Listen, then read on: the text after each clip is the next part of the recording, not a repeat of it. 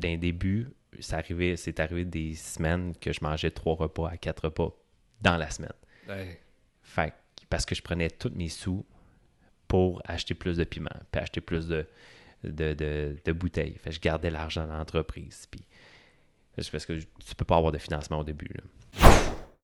Bonjour tout le monde et bienvenue au 50e épisode d'Instinct Fondateur. Cette semaine, j'ai rencontré P.O. Drouin. P.O. qui est cofondateur de l'entreprise Fireburn. Fireburn, en fait, c'est une entreprise qui crée de la sauce piquante, font aussi des condiments et des épices.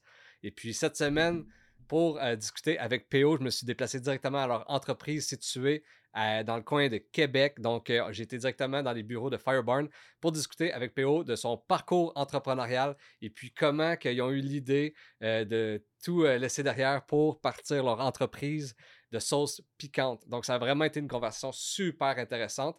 Et puis, euh, cet épisode est divisé en deux, donc il y a deux parties. On est en ce moment lundi, le 31 janvier, et puis la deuxième partie sort jeudi prochain cette semaine. Donc, euh, euh, manque pas ça aussi, la deuxième partie. Et puis, si tu aimes Instinct Fondateur, tu veux m'encourager, la meilleure façon de faire, c'est de t'abonner à ma chaîne YouTube, Instinct Fondateur Podcast. Je suis en ce moment dans la course des 1000 abonnés. On est en ce moment à 400 abonnés. J'aimerais ça finir l'année avec mes 1000 abonnés sur la chaîne d'Instinct Fondateur sur YouTube. Donc, euh, euh, viens m'encourager, abonne-toi si ce n'est pas déjà fait. Et puis sinon, on est aussi en mode audio sur Spotify, sur Apple Podcast. Donc, n'hésite jamais à laisser des commentaires, à liker, à partager, à mettre des 5 étoiles. C'est vraiment ça qui fait toute la différence. Donc, je te dis un gros merci et puis je te souhaite une très bonne écoute.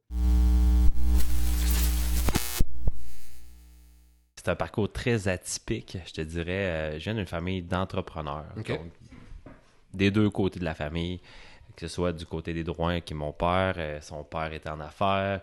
Euh, mes oncles euh, du côté de Drouin sont tous en affaires aussi. Du côté de ma mère aussi, il y a plusieurs personnes en affaires. Donc, j'ai baigné là-dedans tout le long de ma, de ma vie, puis ça m'a toujours intéressé. Et j'ai- j'ai- j'aime bien faire rire quand j'en parle, c'est que j'ai essayé d'aller à l'école. OK. Souvent, les entrepreneurs, c'est ça. Mon père, souvent, il a fait beaucoup de CA. Puis il me disait que quand il faisait ses CA, les gens demandaient euh, c'était quoi son parcours à lui. Lui, il disait qu'il était euh, diplômé de l'université de l'école de la vie. Mhm. Je trouve que c'est une belle façon, de, une bonne façon de dire les choses. Euh, j'ai fait mon secondaire à Saint-Georges. Euh, ensuite, j'ai essayé d'aller au cégep que j'ai pas terminé. Mhm. Fait que je me cherchais à cette époque-là. Je savais pas ce que je voulais faire. Et j'ai travaillé dans l'entreprise familiale que je travaillais déjà depuis l'âge de 15 ans. OK, c'est quoi l'entreprise familiale? Une entreprise dans le pétrole. Mon père, il avait des stations de service et un réseau de distribution pétrolière OK. Dans la Beauce. Beauce, Sherbrooke, euh, euh, Chaudière-Appalaches. OK. Et euh, j'ai fait ça. J'ai commencé à 15 ans, euh, même plus jeune. J'ai commencé à balayer l'entrepôt. Ensuite, à préparer des commandes, à être responsable de l'entrepôt. Ensuite, euh, dispatch des vannes. J'ai fait. je me suis occupé de faire l'intégra- l'intégration de son ERP. J'ai travaillé dans l'administration. J'ai fait de la gestion. Fait que j'ai baigné là-dedans jusqu'à l'âge de 25 ans, jusqu'à temps qu'il vende son entreprise. Et, et là, moi, j'étais dans ma tête, j'étais promu à, rama- à, à repre- à être, euh, faire, à faire du reprenariat, Ouais. mais c'est pas ça qui s'est passé.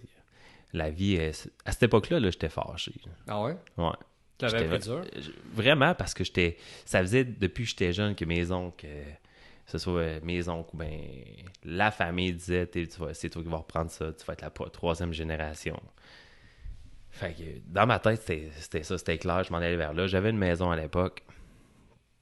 Et à 25 ans, mon père vend son entreprise. Là, tes fondements sont un peu secoués. Hein? Mhm. Et c'est là que j'ai. euh, je suis retourné à l'université. Parce que même si j'avais pas fini mon cégep, ben tu peux, une fois que, après deux ans que tu étais sur le marché du travail, Mhm. tu peux retourner à l'université en tant qu'adulte. Ouais. Adulte, pardon. Et euh, j'ai fait euh, deux ans. J'ai pas terminé non plus. Ça va bien. J'ai pas, euh, j'ai pas terminé mon université, mais par contre, souvent, j'aime ça en parler parce qu'il y a plusieurs concepts à l'université que j'ai appris que j'applique à tous les jours dans l'entreprise aujourd'hui. Et ensuite, j'ai travaillé pour RBC Banque Royale. Euh, j'ai j'ai fait les deux en même temps, puis j'ai décidé d'aller à temps plein avec RBC. Et j'ai pas tant aimé ça. Par contre, je crois que tous les outils que tu apprends au cours de, de ta vie t'aident à faire un projet X, Y, Z. Que ce soit l'entrepreneuriat, que ce soit dans une passion X, Y, Z, tout le bagage que tu que, que t'acquiesces, voyons, D'accord. tu vas couper ça au montage. Ouais, mais, mais euh, je, je veux pas te couper non plus, mais tu sais, quand tu as dit que ton père il a vendu quand tu avais 25 ans, euh, est-ce que c'était comme un choc dans le sens qu'est-ce que tu en avais parlé avant? Est-ce que, ou c'est vraiment du jour au lendemain que tu as appris ça? du jour au lendemain. C'est drôle, c'était un peu dans le même contexte économique qu'aujourd'hui. Où le, le prix de l'essence était rendu à 1,55, de 1,51 en 2008. Ok. C'est vraiment, ça- en ce moment, ce qui se passe dans le contexte économique, on est, dans- on est, dans- on, on est en novembre euh, 2021. Le, le gaz est à 1,55. Euh, les taux d'intérêt, les taux d'intérêt, euh, ils vont monter. Ensuite, les, la crise économique, on la sent. C'est un peu le même contexte. Et mon père a eu un offre d'une majeure, puis c'est il l'a accepté. Fait que quand il m'a fait venir dans son bureau pour m'annoncer ça, ça a été tout qu'un choc. Mhm. Puis là, tu dis euh, au, fil- euh, au fur et à mesure, tu as travaillé euh, pour la banque, tu pas tant aimé ça. Euh, pourquoi tu pas aimé ça?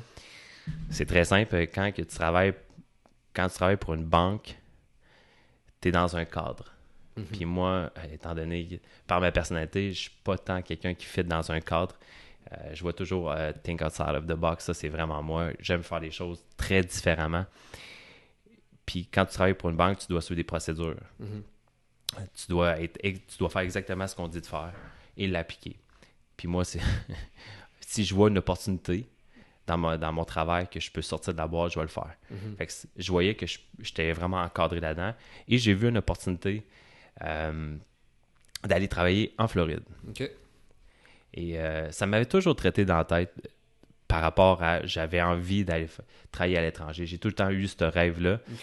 Puis, je sais que toi, tu viens de Gatineau, mais ici à Québec et dans la Beauce, euh, Jeff Lyon, qui est à Radio X, euh, préconise vraiment des bonnes choses par rapport à euh, aller à voir à l'extérieur. Moi, depuis que je suis jeune, que je l'écoute, puis il disait allez voir ce qui se passe à l'extérieur, apprenez l'anglais, sortez, allez voir ce qui se passe ailleurs pour vous aider à grandir. Puis, j'ai tout le temps eu ça dans la tête, puis ça m'a tout, le temps- tout le temps trotté dans la tête. Et c'est là que j'ai pris, je me suis trouvé un contrat de travail, puis je suis parti travailler un an, presque un an en Floride Mhm. pour une compagnie là-bas. Et c'est là-bas que j'ai commencé à manger épicé. Quand je te dis que rien n'arrive pour Ben rien, ouais, ben ben ouais. c'est exactement ça. Mhm. Puis, euh, tu sais, euh, tu m'as dit tantôt aussi que tu avais été euh, un peu à l'école, tu as, fait deux ans à l'université. Euh, puis, euh, tu m'as dit qu'il y a quand même des notions qu'aujourd'hui, tu savent encore, comme quoi? Deux concepts économiques que j'adore puis j'utilise à tous les jours de mon travail puis dans ma vie.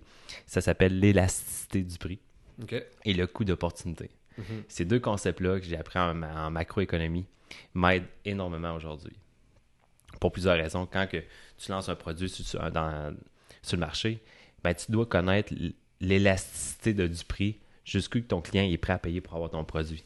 Fait que ça, c'est un concept qui est nécessaire à comprendre. Puis à- à- avant quoi que ce soit, placer ton produit en tablette, tu dois savoir jusqu'où ton client est prêt à payer pour ce prix, pour avoir le- ton produit. Mhm. Et le coût d'opportunité. Est-ce que tu connais un peu ça? Ah ouais, mais, mais- Le coût d'opportunité, Ouais. c'est à quoi tu es prêt à renoncer pour avoir d'autres choses. Mhm. Tu mets des valeurs sur, tes, puis sur les deux valeurs, sur les deux choses, puis ça te permet de prendre une bonne décision. Mhm. Il n'y a pas une journée que j'utilise pas ce, ce concept économique-là, que ce soit personnel ou professionnel. Mhm, C'est vraiment sharp. Puis là, euh, t'es en Floride, que tu m'as dit. Ouais. Là, t'as as goûté à la sauce piquante. Euh, Par hasard, en plus. c'est, arrivé super par hasard. J'étais allé avec un collègue de travail euh, dans un bar sportif. On était allé voir le match du Canadien. Et il avait commandé des ailes piquantes, puis moi des ailes euh, nature, parce que je mangeais pas épicé. Et par hasard, en écoutant la game du Canadien, j'ai pris dans son bocal une aile. Et c'est là que j'ai commencé à aimer manger épicé. J'ai fait, crème, c'est donc bien bon ça. OK. Je mangeais même pas de poivre, j'aimais pas ça. J'aimais zéro le manger épicé avant. Et c'est là que j'ai commencé à aimer manger épicé. OK. Puis là, euh, tu sais, du, du jour où tu goûtes quelque chose que t'aimes à en en faire une entreprise, c'est quand même un chemin. C'est, Quelques années. Ben, c'est quoi, justement? Là, mettons, t'as as travaillé un an en Floride, t'as goûté à ça, t'es revenu au Canada. C'est quoi la prochaine étape? J'ai rencontré mon partner Frank à mon retour. Euh, c'est euh, une ex-copine qui me l'a présenté euh, dans une soirée. Puis Frank il travaillait sur certaines recettes. Puis moi, j'aimais la sauce piquante. On- ensuite, euh, c'est vraiment un coup de foudre amical qu'on a eu parce que Frank est complètement à l'opposé de moi. Puis moi, j'étais complètement à l'opposé de lui en termes de personnalité. Et euh, ça a été vraiment euh, un coup de foudre amical. Puis on a décidé de, se rencontrer par après, parler de la business, fonder l'entreprise. Première, il faut fonder une entreprise. Mhm. Puis faire une première production. ça, ça a été quand même une super expérience. Quand j'y repense aujourd'hui, on avait loué un local au Saguenay. On est parti un vendredi avec des bouteilles, puis euh, des, des, produits pour faire les sauces. On avait loué une petite salle euh, que Frank avait mis un contact. Et on a produit des sauces, puis on est revenu à Québec pour les vendre. Ça a commencé comme ça, ouais.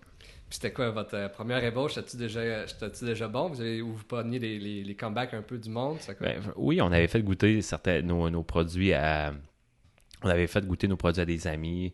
C'est sûr que tes amis vont tout le temps dire que tes produits, c'est les meilleurs au monde hein, mm. pour t'encourager à continuer.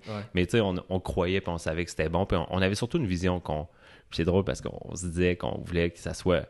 Fireburn soit le prochain Tabasco. Mm-hmm. c'est quelque chose un peu quand tu dis ça? C'est un peu prétentieux, hein? Mais à cette époque-là, on, croyait vraiment euh, on croyait vraiment à notre produit puis on savait qu'est-ce qu'on voulait faire avec ça. Mhm. Mais euh, là, exemple, euh, t'arrives, puis là, euh, vous voulez vendre de la sauce. là, tu as un bagage d'entrepreneur. ton, ton, père, il avait une entreprise pétrolière. tu as travaillé un peu pour la banque. C'est quand même une sécurité dans un sens parce que j'imagine que l'entreprise familiale, tu as, vécu là-dedans pendant longtemps. mais là, de décider de partir d'entreprise de sauce, il y a quand même un, risque. Puis comment que les gens autour de toi le voyaient, puis est-ce que des fois, il était comme, ben, tu sais, euh, c'est quand même juste de la sauce, vas-tu vivre de ça, puis toi, comment toi tu l'as vécu, puis comment toi ta, vision était? On va se rapporter en 2015, parce que je veux parler de la réaction de ma famille. C'est pas méchant, parce qu'il faut, faut penser qu'en 2015, euh, les gens mangeaient pas épicé. Hein? C'était au, premier balbutiement des, des, des, euh, où les gens étaient, commençaient à découvrir, à cuisiner. Euh, ça fait déjà six ans. Là. En six ans, en 2000, dans les années 2000, six ans, comme, on dirait que c'est un siècle. Ça va tellement vite euh, avec les réseaux sociaux mm-hmm. et, la, et la vie de tous les jours. Mm-hmm. Donc, euh, à ce moment-là, personne ne mangeait épicé. Et je me souviens, j'étais allé au chalet, ma famille était tout là, puis durant le souper, je disais, hey, je me suis parti une compagnie. Ah ouais, tout le monde était comme, OK, bon, un des 1 million de projets que PO finira pas. Euh, parce que je commençais beaucoup de projets. C'est sûr, j'en terminais pas, mais, euh, mais ce projet-là, ma, ma, famille a parti à rire. Quand je leur ai dit, c'était une compagnie de sauce piquante. Mais euh, c'est pas grave parce que c'est quand même très cool. maintenant, mon frère, mon frère Jean-Lien travaille avec moi depuis 5 ans. Puis mon père est actionnaire d'entreprise c'est quand même c'est quand même devenu familial comme entreprise. Mm-hmm. C'est sûr que quand tu en parles aussi à tes amis, ils sont comme OK, comment qu'il va faire pour vivre de ça? Par après, mes amis m'en ont parlé, puis ils, se sont tous posé un peu la même question, comment il va faire pour vivre de ça? Mais quand tu as une vision, mm-hmm. puis tu sais où ce que tu t'en vas, puis tu y crois, hein, quand tu n'as aucun doute de où tu t'en vas, ben il n'y a rien d'impossible. Mm-hmm. Mais quand tu dis tu n'as aucun doute, est-ce que le quand tu en parles puis tu vois leur réaction, est-ce que ça déclenche quand même un certain doute ou vraiment pas que tu es sûr à 100% Parce qu'aujourd'hui, on en parle aujourd'hui en 2021, tout a du sens, là, ça fonctionne bien, tout est malade, puis...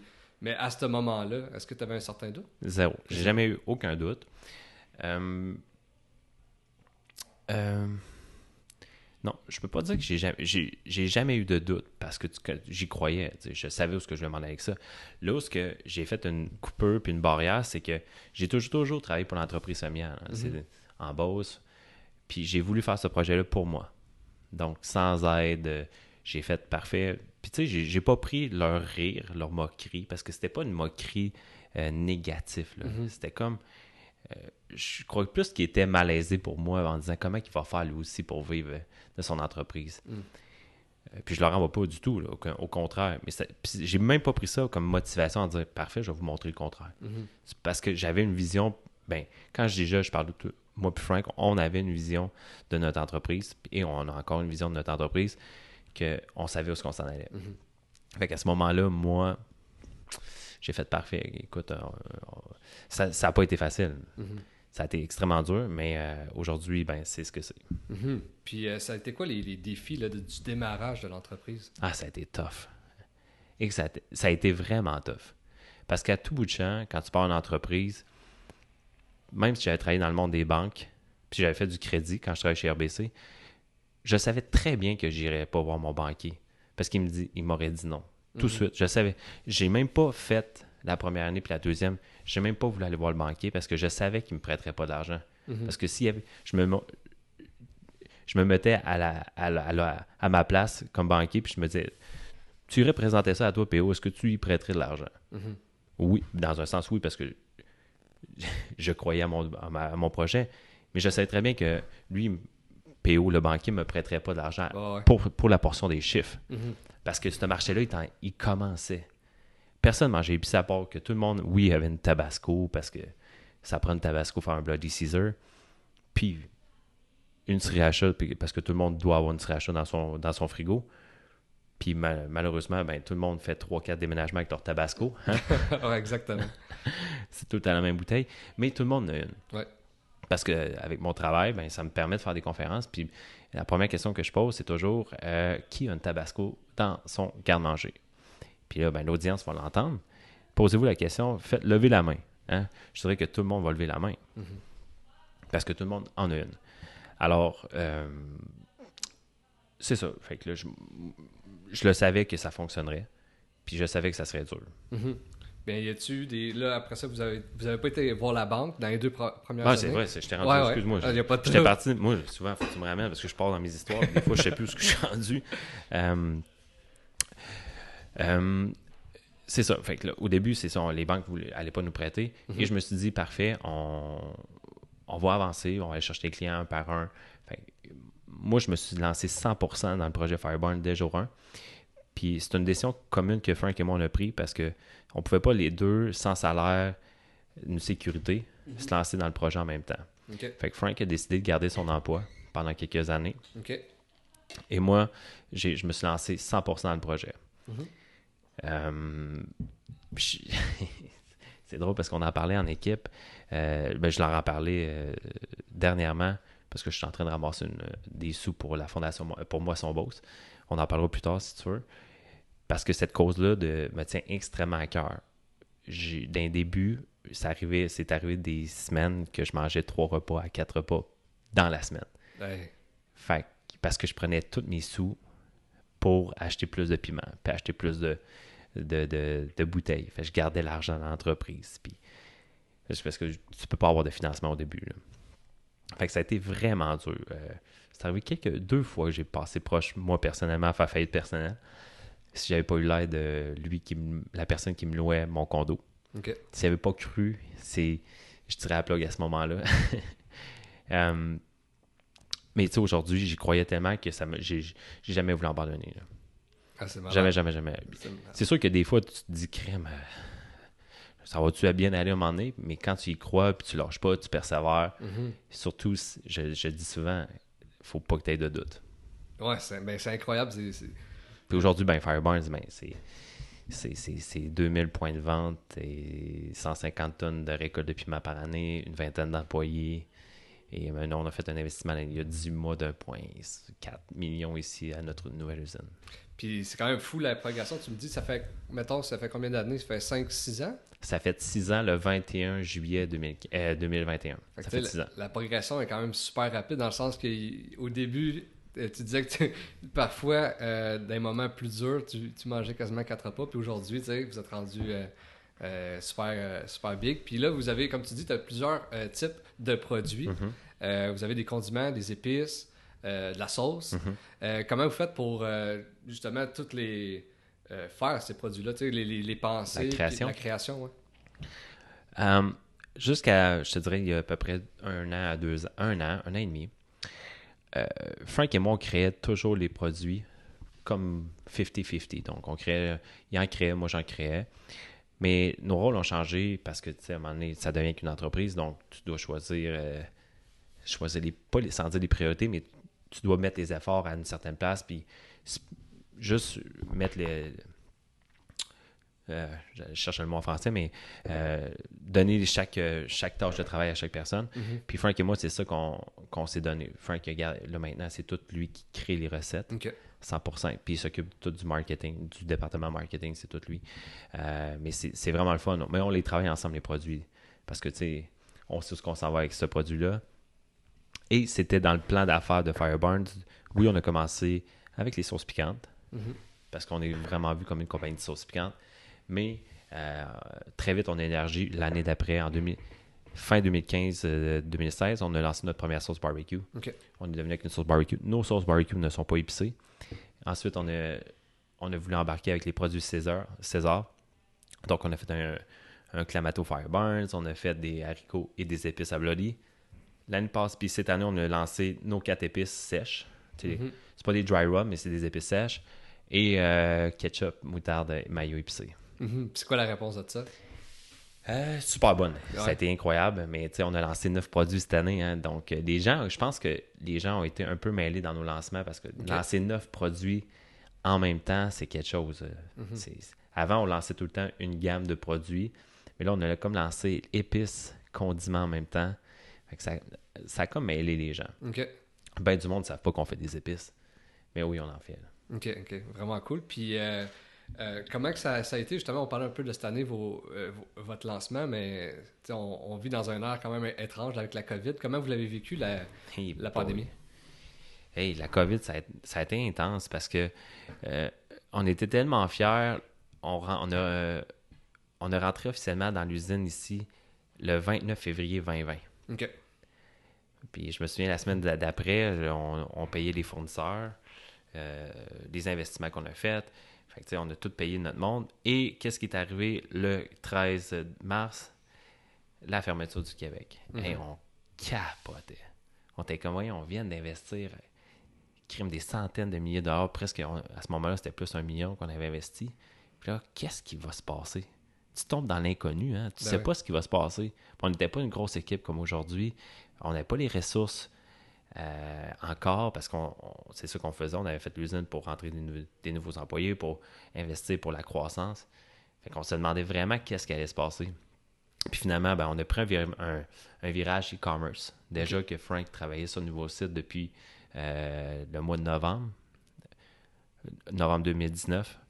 Euh, on avait migré vers Shopify. Fait que Frank travaillait vers le, le nouveau site. Et là, on s'est réunis, c'était le 14 le lendemain, ou le 15, je ne me rappelle pas. Euh, on s'est réunis dans le bureau ici. Puis on, avait des chaises en plastique, puis des tables, des tables pliantes en plastique, parce que tout avait été arrêté. hein. Donc à ce moment-là, tout le monde ne savait pas trop qu'est-ce qui allait se passer. Les travaux de finition avaient arrêté à l'usine. Et là, on s'est regardé, on a dit parfait. Il y avait plusieurs sa- sauces qu'on faisait en partenariat qu'on n'avait pas sur notre site web. Fait qu'on a décidé de tout mettre nos sauces sur notre site web.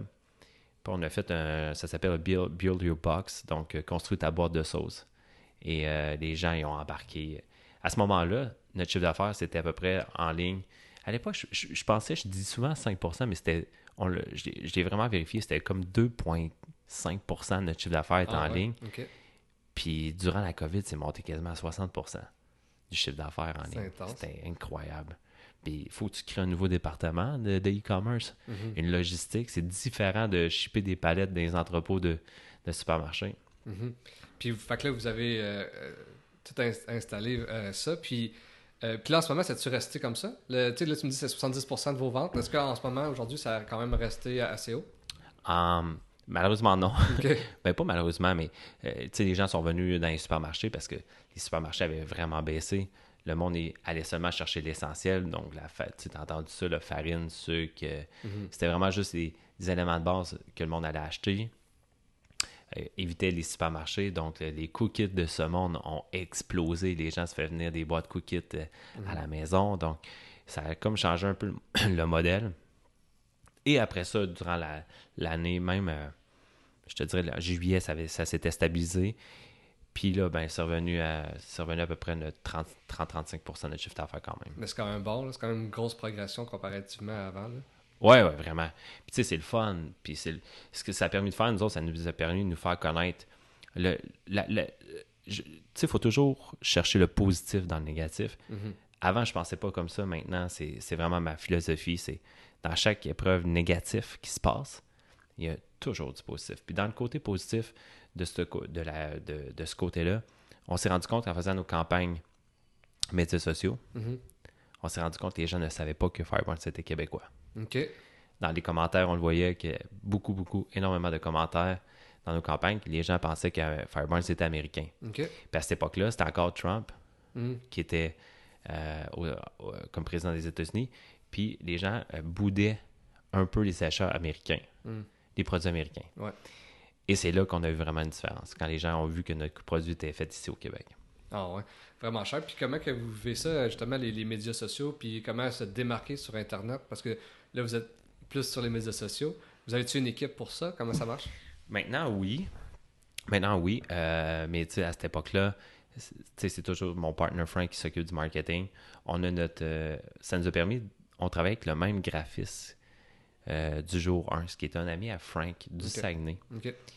Jour 1 qui fait nos étiquettes, qui fait tout notre, branding. Et on l'a. On lui a offert de venir travailler à temps plein pour nous autres. Fait qu'il est parti du Saguenay, il a déménagé ici à Saint-Étienne. Ah, C'est cher. Ouais, ouais, puis c'est cool. Il a rencontré sa blonde, puis elle est enceinte. Fait que, tu sais, c'est vraiment le fun de voir ça. Puis Mhm. maintenant, on fait tout notre graphisme à l'interne ici. Toutes euh, nos campagnes médias sociaux, c'est fait ici à l'interne. Euh, on fait tout à l'interne. Aussi, on a engagé dernièrement quelqu'un qui va faire, qui fait la gestion de nos médias sociaux aussi. Wow, ça a vraiment été une discussion super intéressante avec P.O. Drouin de Fireburn. Et puis, n'oublie pas que jeudi prochain, c'est la partie 2 euh, de ma discussion avec P.O. Donc, on va surtout euh, parler de comment ils ont créé des partenariats, comment ils ont fait un, partenariat avec François Lambert et puis comment ils ont fait des partenariats pour trouver des, des piments forts ici au Québec. Donc, euh, vraiment, euh, ça a été encore une fois super intéressant comme discussion. On a parlé aussi de comment, euh, c'est quoi les avantages d'avoir des mentors en affaires. Donc, manque pas ça, c'est jeudi prochain. Et puis, d'ici là, ben, on se dit à jeudi.